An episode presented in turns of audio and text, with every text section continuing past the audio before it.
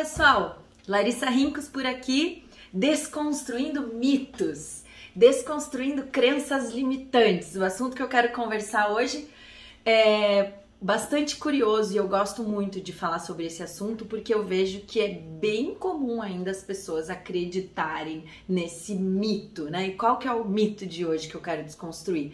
Que raças têm perfis específicos de comportamento.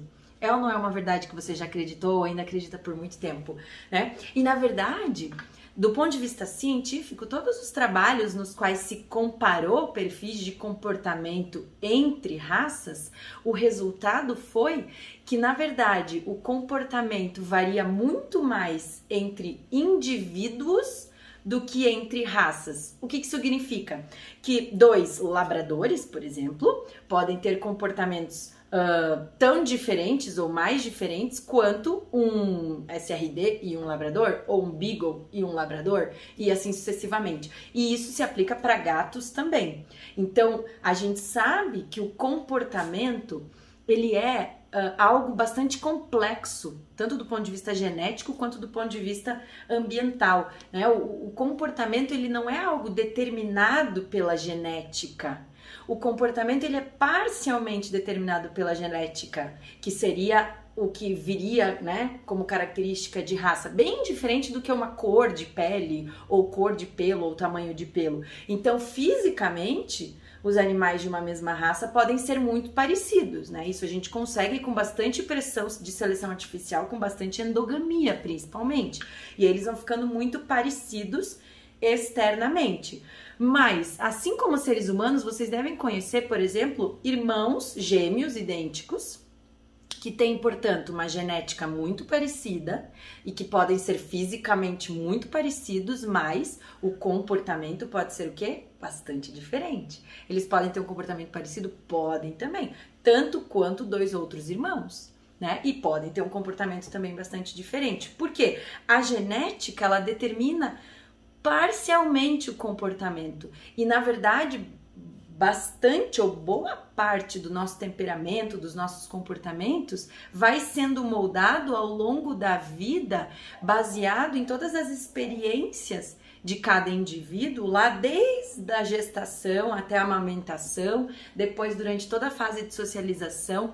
Então, todo esse aprendizado, tudo que o indivíduo vive determina de maneira muito importante o seu comportamento.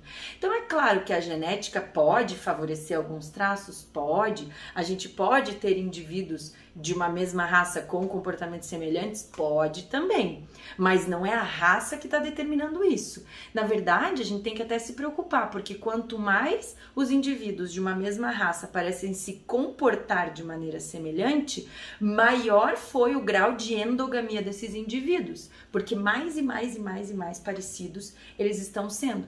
Né? Isso não deveria acontecer, a não ser que a gente estivesse falando de uma seleção artificial exclusivamente para, por exemplo, um traço de comportamento. Então, quando a gente selecionava lá cães para terem uma boa aptidão, então a gente garantia que todos os filhos daqueles indivíduos tivessem aquela aptidão. E naquela época, inclusive, quando a gente fazia isso, os cães eram muito menos parecidos. Então, quando a gente seleciona perfis de comportamento, nem sempre a estética vai vir semelhante, porque a gente não está selecionando as duas coisas ao mesmo tempo. Isso seria mais complexo ainda. Então, se a gente está selecionando uma característica de comportamento, eles podem vir de várias cores, de vários formatos, porque não é a estética que importa, e sim aquele traço de temperamento, mas isso não é feito mais. A gente seleciona os cães e os gatos para características estéticas, né? Porque é para isso que eles vão ser lá avaliados, julgados, ganhar uma nota para se tornar campeões ou não. Né? Então veja, o comportamento é algo complexo que depende parcialmente da genética e depende bastante da epigenética e de todas as experiências de vida. E é por isso que animais de uma mesma raça podem ter sim comportamentos bastante uh, diferentes. Então, era esse o assunto que eu queria conversar com vocês nesse momento. Espero que tenha gostado, tenham gostado, que tenha dado para entender uma explicação é, que é relativamente complexa, mas que eu tentei deixar é, acessível e se você gostou, se acha que esse conteúdo pode ajudar outros cachorros, outros gatos, outros gateiros e cachorreiros por aí, curta, compartilha, Comenta aqui embaixo se você ficou com alguma dúvida e um beijo, até a próxima.